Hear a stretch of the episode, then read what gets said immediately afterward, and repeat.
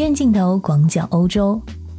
前几天啊，二零二四年巴黎奥运会和残奥会的官方吉祥物正式官宣了。这两个帽子形状的可爱卡通形象，名字叫做弗里热，是法国传统的弗里加帽的拟人化形象。主办方希望借此呢颂扬法国的革命精神。弗里热有着圆圆的卡通大眼睛，憨态可掬，笑容满面。颜色来自于法国国旗的红、白、蓝三色。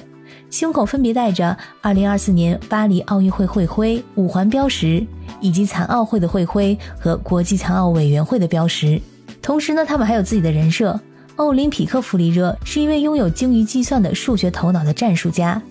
残奥弗里热则天真率直，拥有热情和活力。他的一条腿安装了残疾人短跑运动员的假肢刀锋，他将会成为榜样，提升对残疾人的关注度。对于这个吉祥物的设计是否优秀，可以说是见仁见智。我看在社交媒体上已经有一些网友发表了不满，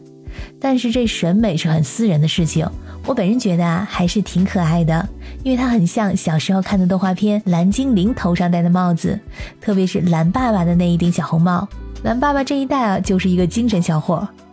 一查，果然蓝精灵戴的就是这个弗里吉亚帽，怪不得看上去这么眼熟。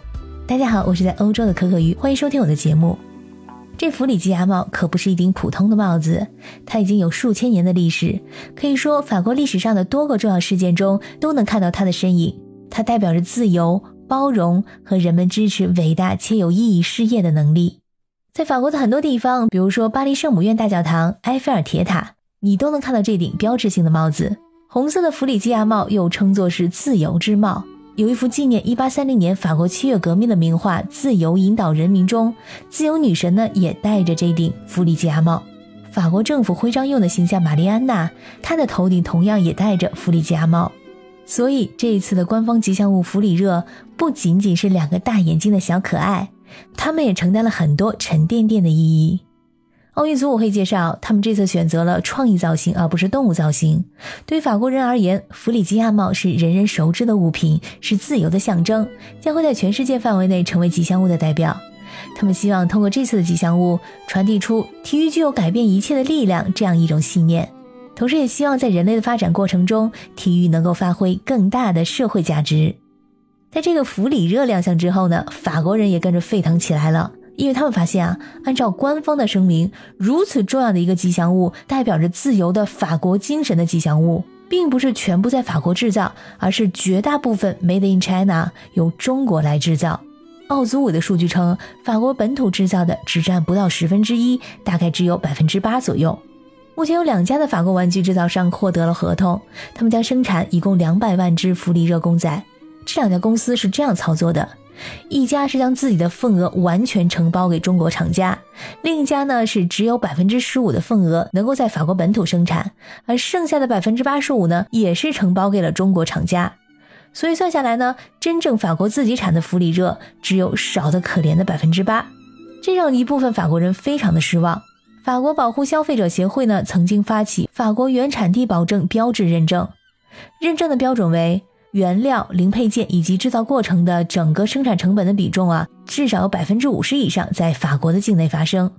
负责人觉得，连奥运会的吉祥物都不是法国原产地制造，这是一个错失了树立形象、宣传法国工艺的大好良机。还有观点认为啊，这还有一年多的时间，这么长的时间，怎么就不能慢慢的在法国国内生产了？啊，法国经济部门负责人说啊，光是为了生产目前这百分之八的份额，法国这边的企业就需要扩大工厂、招聘人手。法国生产线呢将在十一月二十九号正式动工。对公司来说，这是一个巨大的挑战，它需要扩建厂房、重组物流架构，还专门招聘了四十多名手艺过关的工人，因为大部分工序呢将全都是手工制作。经济部门的负责人说：“我们也想努力让法国在几个月内拥有生产二百万个公仔的原材料和纺织厂，但是事实是，现在我们做不到。这是一个结构性的问题，因为多年以来，法国失去了很多工厂。他意思就是啊，你以为我们不想吗？但是这二百万个，我们根本做不出来啊！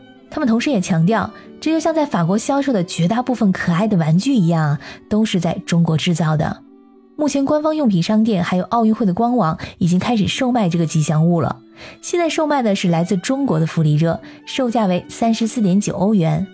现在还没有法国产的，因为法国的工厂刚刚把人找齐，再加上法国人这动不动就爱罢工的习性，等到法国的福利热公仔开始卖，实在不知道等到什么时候。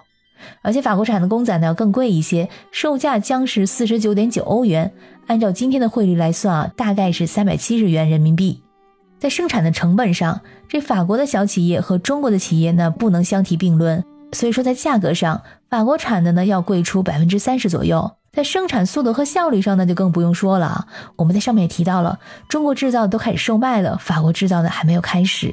无论这个吉祥物代表着什么，又有着如何重要的意义，首先的一点，他们得先生产出来，否则一切都是纸上谈兵。感谢你收听本期的鱼眼镜头，我是主播可可鱼，我们下期再见。